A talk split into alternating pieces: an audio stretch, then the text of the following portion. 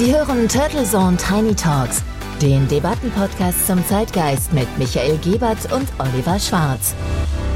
Guten Morgen und herzlich willkommen zur Episode 27 der Turtle Zone Tiny Talks.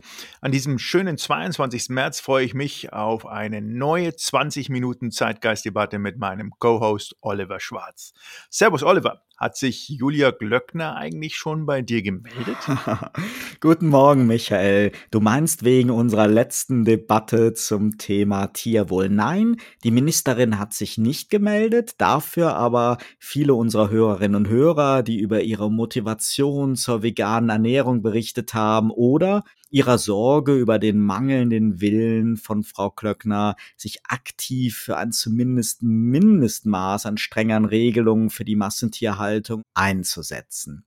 Hören wir doch einfach mal rein. Ja, ich bin mittlerweile seit mehr als 16 Jahren Vegetarier. Für mich stehen hauptsächlich Tierwohlaspekte im Mittelpunkt. Nichtsdestotrotz auch vegetarische Ernährung sollte man gerade zum Anfang halt seine Nährwerte, seine Blutwerte etc. pp. im Blick behalten und äh, ja, einfach darauf zu schauen, dass man da eine ausgewogene Ernährung hat. Bei mir war es zum Beispiel zum Anfang so, dass ich zu wenig Nüsschen gegessen habe. Das ist zum Beispiel so ein Teil meiner Ernährungspyramide, die da bisher nicht so auf dem Zettel stand. Ich möchte noch natürlich allen mitgeben, dass es in der heutigen Zeit sehr, sehr einfach ist, so eine vegetarische Woche oder einen veganen Monat mal einzulegen und dass man da einfach offen für sein soll. Da kriegt man mittlerweile auch, ja, muss man sie nie mehr verstecken. Man kriegt sehr gute Ersatzprodukte, wirklich bei jedem Supermarkt und Discounter. Da gibt's wie gesagt, mittlerweile sehr, sehr viel richtig gute Sachen, wie zum Beispiel von Rügenwalder oder wie zum Beispiel von The Vegetarian Butcher, was mich äh, sehr positiv überrascht, dass da natürlich auch immer mehr Fastfood-Ketten drauf aufspringen. Greift doch anstatt vielleicht dem Big Mac mal zum Big Vegan oder beim Subway gibt es auch sehr leckeres Chicken Teriyaki in veganer Version. Schmeckt alles sehr, sehr gut. Ja, seid einfach offen und experimentiert ein bisschen bei rum. Damit tragen wir alle letztlich dazu bei, dass der Tiermissbrauch, so würde ich ihn ja schon fast nennen, diesen Fabriken einfach auch irgendwann hoffentlich aufhört. Was spannend war, wie wenig überzeugte Fleischesser sich gemeldet haben, die es ja zumindest statistisch zuhauf geben muss. Rein zahlenmäßig essen wir ja alle irgendwie ständig Fleisch. Und wenn man mal die steigende Zahl an Vegetarier und Veganer bedenkt und auch noch solche Flexitarier wie uns beide abzieht, die sich ja auch wie Bolle auf Honigtomaten oder Beeren freuen können, dann muss es ja die Hardcore-Fleischesser geben, an die sich auch die ganzen Prospekte der Lebensmittelhändler und Discounter richten. Ja, wohl wahr. Und uns ging es ja auch nicht darum, diese entsprechend anzuklagen, sondern darum zu thematisieren, warum wir die im internationalen Vergleich mit Abstand niedrigsten Lebensmittelpreise haben, aber uns ein dringend gebotenes größeres Tierwohl und in diesem Kontext auch gesündere Fleischprodukte angeblich nicht leisten können. Und wie so oft müssen die sozial schwächeren Gestellten Personengruppen ungefragt als Ausrede und Begründung dafür herhalten, dass seit Generationen des zuständigen Bundesministeriums immer auf die Freiwilligkeit der Lebensmittelindustrie gesetzt und dem Verbraucher entsprechend der schwarze Peter zugeschoben wird. Und ich war letzte Woche nach einem Zahnarztbesuch bei einem der preisaggressiven Discounter und wir haben ja eben gehört, dass von unserem Hörer, dass es eigentlich vegetarische und vegane Produkte mittlerweile überall gibt. Und ich war also bei dem Discounter, war am Nachmittag nach unserer Sendung dort und kenne das halt auch so von dem Premium-Supermärkten, ist die Auswahl an vegetarischen Fertigprodukten immer größer und immer prominenter wird. Und sensibilisiert durch unsere Debatte habe ich mich dann besonders aufmerksam bei diesem Discounter umgesehen und es war eigentlich erschreckend, dass zwar die Warenpräsentation attraktiver wird und sich Discounter ja immer mehr mit vermeintlichen Luxuslebensmitteln brüsten und ja, edel Eigenmarken einführen, aber das Sortiment war doch extremst fleischlastig. Und natürlich wieder mit dem Credo der absolut niedrigsten Preise. Ich bin ja selber noch kein Vegetarier, sondern wie gesagt Flexitarier, aber mir kam irgendwie dann so die Idee in den Sinn, dass Etiketten an den Regalen, die wir ja alle kennen, die statt Preistransparenz pro 100 Gramm oder pro Kilogramm vielleicht in Zukunft eine Preisangabe pro getöteten Tier machen würden, also wie viel beziehungsweise wie wenig das jeweilige Tierleben wert war, dass das doch sehr verstörend sein könnte und vielleicht wesentlich wirksamer wäre als Julia Klöckners lange angekündigtes Tierwohl-Label. Und auch zum Thema Lebensmittelampel fand ich es bei diesem Discounter wieder sehr abenteuerlich zu sehen, dass auf allen Fertiggerichten immer noch latent irreführende Kalorienangaben und Nährwertangaben stehen, in dem halt so äußerst fantasievoll Portionen erfunden werden. So viel zum Thema freiwillige Angaben. Ja, ich sehe schon, das Thema lässt dich nicht los und wühlt dich weiterhin auf und du wirst wohl nicht mehr zum Fanboy unserer Ernährungs- und Verbraucherschutzministerien werden. Aber du hast recht. Und da wir letzte Woche ja nur einen Aspekt aufgreifen konnten, schlage ich vor, dass wir diesmal der Versuchung widerstehen, die neuesten Anekdoten rund um Harry und Meghan humorvoll zu reflektieren, sondern direkt in Medias Res gehen. Weißt du eigentlich, wie groß der jährliche Berg weggeworfener Lebensmittel in Deutschland ist? Also spontan und exakt nicht. Der Berg ist sicher riesig. Ich vermute mal ein paar Millionen Tonnen. Durchaus, es sind sogar 12 bis 13 Millionen Tonnen, je nachdem, welche Quelle man jetzt da abzapft. Das klingt erstmal enorm viel, ist es auch, aber jetzt rechnen wir es doch mal runter auf den Bundesbürger. Das sind 80 Kilo im Schnitt pro Bundesbürger, wie dort an Lebensmitteln weggeschmissen werden. Wow, und dabei reden wir ja nicht primär von Abfällen der Gastronomie, der Schlachthöfe, der Landwirte oder des Handels, sondern wie du gerade ja auch gesagt hast, zu mehr als der Hälfte von Lebensmittelabfällen der privaten Haushalte. Und ich habe letztens gelesen, ja, dass es dabei auch nicht überwiegend um nicht aufgegessene Essen oder ähnliches geht, sondern signifikant auch um Lebensmittel, die einfach nur aufgrund ihrer Lagerung nicht mehr schön aussahen, deren Mindesthaltbarkeitsdatum abgelaufen war und die deswegen im Müll gelandet sind. Experten raten daher dazu, nicht zu viel einzukaufen, sachgerechter zu lagern und Reste nicht gleich wegzuwerfen, sondern eventuell weiter zu verarbeiten. Klingt nicht so einfach, wenn der Handel weiterhin Großpackungen viel, viel günstiger anbietet, wenn das Mindesthaltbarkeitsdatum in unseren Köpfen wie so eine Giftwarnung verstanden wird und die große Menge an beliebten Fertiggerichten ja so ausgelegt ist, dass eine Weiterverwendung wirklich schwierig ist. Ja, und beim Obst, da ist es ja auch so, dass die Transport- und Kühlkette mittlerweile so ausgeklügelt ist, dass man den wunderbar aussehenden Früchten im Supermarkt dann schon beim Transport nach Hause fast schon beim Schimmeln zusehen kann. Naja, beinahe. Beinahe, aber in jedem Fall ein sehr, sehr wichtiger Debattenaspekt, denn die Wegwerfmentalität hängt natürlich auch immer mit den niedrigen Preisen zusammen. Und das Thema Tierprodukte wird natürlich auch nicht besser dadurch, dass es, äh, dass das Tierwohl anscheinend und das Tierleben oft weniger wert ist als ein Laib Brot, sondern dass viele Tiere, zumindest statistisch geschehen, schon für die Mülltonne geschlachtet werden. Ja, die Verwendung von Lebensmitteln beziehungsweise der Sinn und Unsinn von Mindesthaltbarkeitsdaten und dem Wegwerfen von eigentlich ja noch genießbaren Lebensmitteln, die wir als Verbraucher vermeintlich oder faktisch nun nicht mehr wollen oder wollen dürfen, wird ja immer mal wieder im Mittelpunkt der Debatte stehen, wenn es um das sogenannte Containern oder Mülltauchen geht. Denn das wird oft nicht von bedürftigen oder hungrigen Menschen praktiziert, sondern von jungen Aktivistinnen und Aktivisten, die gerade genau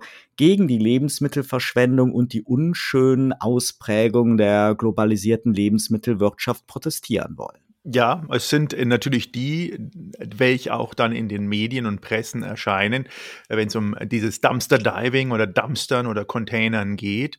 Äh, man muss allerdings sagen, es ist kein Generationenproblem. Also wenn man sich die letzten Statistiken anschaut, dann ist es spannenderweise eher so, dass die ältere Generation, auch die Nachkriegsgeneration, sehr wohl achtsam mit den Lebensmitteln hergeht. Die kennen das noch mit Einweggläsern und auch Lebensmittel aufheben und nochmal präservieren für ähm, zukünftigen äh, Verzehr. Und dass es spannenderweise auch die junge Generation ist, die sich auf der einen Seite zu den Containern auch Hinweise gibt und aufmerksam macht, aber auch die junge Generation ist, die Wegwerfmentalität an den Tag legt. Also da ist ein, ein definitiv ein Delta, ein Learning. Spannend aber auch, dass wir in Deutschland eines der wenigen Länder sind, zumindest im europäischen Vergleich, wo Containern eine Straftat dasteht, im konkreten Fall im Strafgesetzbuch ein Hausfriedensbruch und die herrschende Meinung, sobald ich da was rausnehme, es wirklich Diebstahl ist. Ähm, schaut man sich das mal an in entsprechenden anderen Ländern, wie zum Beispiel in Österreich oder auch in der Schweiz oder in Frankreich, da sind das ähm, entsprechende herrenlose Sachen und diese herrenlosen Sachen ähm, sind dann offen für den Bedarf und es steht eben keine Sachbeschädigung oder sogar Diebstahl im Raum. Ja, wenn dann so etwas zur Anklage kommt, wir davon in der Zeitung lesen, dann staunt der Bürger nicht selten über die Diskrepanz seines Rechtsempfindens und der geltenden Rechtslage. Und es gibt ja auch Aktivisten, die legen es auch auf einen Prozess an, um damit dann auch die Legitimität dieser relevanten Strafnorm einfach in Frage zu stellen. Fakt ist, Supermärkte entsorgen regelmäßig palettenweise Joghurts und andere unbedenklich verzehrfähige Lebensmittel. Und Fakt ist aber auch, dass das Containern beziehungsweise die Aneignung aus wirklich diversen Gründen in Deutschland äh, strafbar sein kann. Du hast es gesagt, es gibt andere Länder, da wird das anders gehandhabt die sinnvolle Lösung für die Supermärkte, die ja nicht aus Spaß wegwerfen und für die sich rund um ihre Müllcontainer ja auch durchaus Sorgfaltspflichten und Haftungsprobleme auftun, hat sich einfach in der Abgabe an die Tafeln erwiesen. Aber das kann natürlich nur einen kleinen Teil der wegzuwerfenden Lebensmittel betreffen. Und in Frankreich, das fand ich ganz spannend, gibt es ja auch noch nicht so lange, aber gibt es mittlerweile ein Gesetz, das das normale Wegwerfen verbietet und eine größtmögliche Weiterverarbeitung, zum Beispiel als Tierfutter, Dünger oder für die Energie vorsieht. Aber auch hier wird natürlich das Problem von hinten angegangen. Die Frage müsste ja eigentlich sein, warum eigentlich so viele Lebensmittel weggeworfen werden müssen. Und da ist man dann natürlich sehr schnell in so einer 360-Grad-Debatte über Globalisierung, Kapitalismus und Konsumgesellschaft, die unseren Rahmen hier sprengt. Ich finde es aber dennoch spannend zu sehen, dass Konzepte zur Müllvermeidung oder für einen regionalen Handel meist nicht nur mit einer Einschränkung des Angebots verbunden sind, sondern ja auch mit viel höheren Preisen und ebenso ja bei kleinen Verpackungsgrößen. Und da, da leuchtet es mir wirklich nicht ein, warum Produkte, die in jede Menge Plastik verpackt, einmal um die halbe Welt fliegen, systematisch günstiger sind als die Schwesterprodukte in umweltfreundlicher Verpackung aus der regionalen Erzeugung. Ja gut, das ist die Logistikkette auf der einen Seite. Ich glaube, man muss hier bei diesem ganzen Thema Lebensmittelverschwendung ja unterscheiden. Einmal die private Verschwendung, das, was wir am Anfang angesprochen haben, wirklich sozusagen der übervolle Kühlschrank, der permanent alles zur Auswahl haben sollte oder eben auch nicht. Und dann das ähm, systematisch auch gesetzlich natürlich auferlegte Aussortieren von den entsprechenden Discountern beziehungsweise Lebensmittelläden. Die dürfen ja äh, nur am Tag vorher nochmal einen kurzen Rabatt geben um darauf hinzuweisen, dass das ein oder andere Produkt am nächsten Tag ausläuft. Und dann, wenn die entsprechende Mindesthaltbarkeitsdatum überschritten ist, dürfen sie es nicht mehr verkaufen. Die Diskussion geht ja immer dahingehend, dass gesagt wird, um Gottes Willen, dann kommt das hinten in den meist auch verschlossenen Container. Aber was in der Diskussion gar nicht eigentlich zur Sprache kommt, ist nämlich die finanzwirtschaftliche Thematik. Denn die Lebensmittelläden würden das liebend gerne verschenken zum Beispiel. Aber in dem Moment, wo sie es verschenken und nicht der Tafel geben und sozusagen als Spende deklariert ist, fällt Umsatzsteuer an. Und damit wird das Ganze natürlich konterkariert. Und es könnte sehr, sehr einfach sein, indem genau diese ja eh schon in den Lebensmittelläden getrackten Lebensmittel, nämlich die sind aussortiert, auch dann zur Freigabe stehen, die verschenkt werden und dann auch keine Umsatzsteuer anfällt. Denn das sind natürlich Millionenbeträge, wenn das zusammenkommt. Und auf der anderen Seite könnten dann Bedürftige davon auch zehren. Aber ich sage es dir ganz ehrlich, ich glaube, das hat immer noch was auch natürlich mit Sozialneid zu tun. Das hat damit zu tun, dass hinten dran die Leute stehen und sich dann entsprechend da auch erkämpfen was. Wir haben sowas in München. Es gibt den Großmarkt und der Großmarkt hat als Großmarkt eine Spezialregelung, wo die abgelaufenen Lebensmittel vergünstigt anbieten und zwar so günstig, dass es zwar nicht geschenkt ist, aber schon wahnsinnig günstig ist. Das dürfen sie. Und dann ist auch sozusagen die entsprechende Mehrwertsteuerrichtlinie erfüllt. Und ich glaube, das ist so eine Kombination aus dem etwas äh, sehr skurrilen Finanz-Mehrwertsteuerrichtlichen Konstrukt und natürlich der Verpflichtung der gesetzlichen auch das auszusortieren. Das sind wirklich zwei Aspekte, denn es ist schon ein Dilemma, wenn der Handel einerseits subjektiv und objektiv noch hervorragende Lebensmittel halt als nicht mehr verkaufsfähig entsorgen soll, dann aber die Haftung oder Sorgfaltspflicht dafür übernehmen muss, wenn nicht so eine Tafel dazwischen geschaltet ist, dass nur verzehrfähige Lebensmittel in Containern für Bedürftige zugänglich wären. Damit beißt sich die Katze irgendwie in den Schwanz und am Ende bleibt einfach das Containern eher ein Protest. Die Lösung muss sicher woanders ansetzen. Und wenn wir von Millionen Tonnen weggeworfener Lebensmittel sprechen, dann geht das ja auch einher mit der noch viel riesigeren Flut an zum Teil sehr ärgerlichen und umweltschädlichen Verpackungen. Und die symbolische Spitze der Perversion sind ja sicherlich geschälte Früchte, die dann wiederum gut geschützt in Plastik angeboten werden. Aber es passiert ja selten etwas ohne zumindest unterstellte Nachfrage durch uns Konsumenten. Und natürlich ist es bei jedem Einkauf immer wieder für uns alle so ein Selbstversuch. Also ich stelle das auf jeden Fall fest, wie wir auf das Aussehen von Lebensmitteln, auf in Anführungszeichen schöne Verpackung und auf das Mindesthaltbarkeitsdatum achten. Das ist wie bei allen Einkäufen, das neue Smartphone soll ja auch in einer schönen Box kommen und nicht lose über den Tresen gereicht werden. Und ich ertappe mich selber dabei, dass ich im Supermarktregal meist die Packung nehme mit noch längerem Mindesthaltbarkeitsdatum. Umgekehrt freue ich mich aber schon sehr, wenn Tomaten oder Obst nicht in Plastikschalen, sondern ab und zu auch mal in Papp- oder Holzbetten angeboten werden und bezahle dann dafür auch meist deutlich mehr. Ja, es ist die Verpackung. Das ist die Verpackung, Oliver. Also die Verpackung ist das eine und man, man muss sich, glaube ich, da auch dem Aberglauben entziehen, dass äh, in dem Bereich Wegwerfen von Lebensmitteln im Lebensmittelhandel noch getrennt wird. Ja, also da werden die Lebensmittel inklusive Verpackung genau in diesen Container geworfen. Und das ist ja eigentlich dieses Skurrile. Auf der einen Seite sind wir wirklich das Land der äh, Mülltrenner, was ja auch gut ist und machen das äh, wirklich akribisch und mit äh, Rieseneuphorie. Und auf der anderen Seite lassen wir es anscheinend wegen einer Gesetzesproblematik zu, dass 80 Kilo pro 84 Millionen Einwohner und Bürger verschwendet wird, A, und weggeworfen wird und die Trennung dann wieder in der Müllfabrik und in der Müllverbrennungsanlage geschieht. Also es ist ähm, an sich schon eine perverse Geschichte und meines Erachtens ist es definitiv einer der vielen Agendapunkte, die mit relativ wenig Aufwand auch geändert werden könnten. Dann wollen wir mal hoffen, dass diese Episode auch in Berlin im Ministerium von Frau Glöckner gehört wird. Und das Thema ist nicht neu, aber ich glaube, es ist wirklich wichtig, dass man es immer wieder sich vor Augen führt. In dem Sinne, Michael, herzlichen Dank für die spannende Debatte auch wieder heute und ja, eine schöne Woche auch für unsere Hörerinnen und Hörer. Danke an dich auch, Oliver, und vielen Dank fürs Reinhören, liebe Hörerinnen und Hörer. Ihnen auch nur das Beste. Bis nächste Woche. Turtle Zone Tiny Talks, der Debattenpodcast mit Michael Gebert und Oliver Schwarz. Immer zum Wochenstart auf allen Podcast-Plattformen und auf turtlezone.de.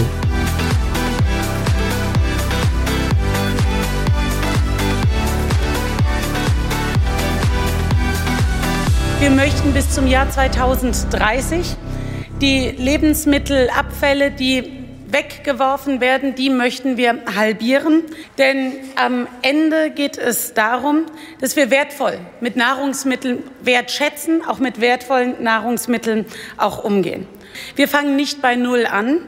Wir haben die Initiative zu gut für die Tonne bereits gestartet und wir investieren weiter in Forschung und auch in Innovation, um Lebensmittelverschwendung zu vermeiden.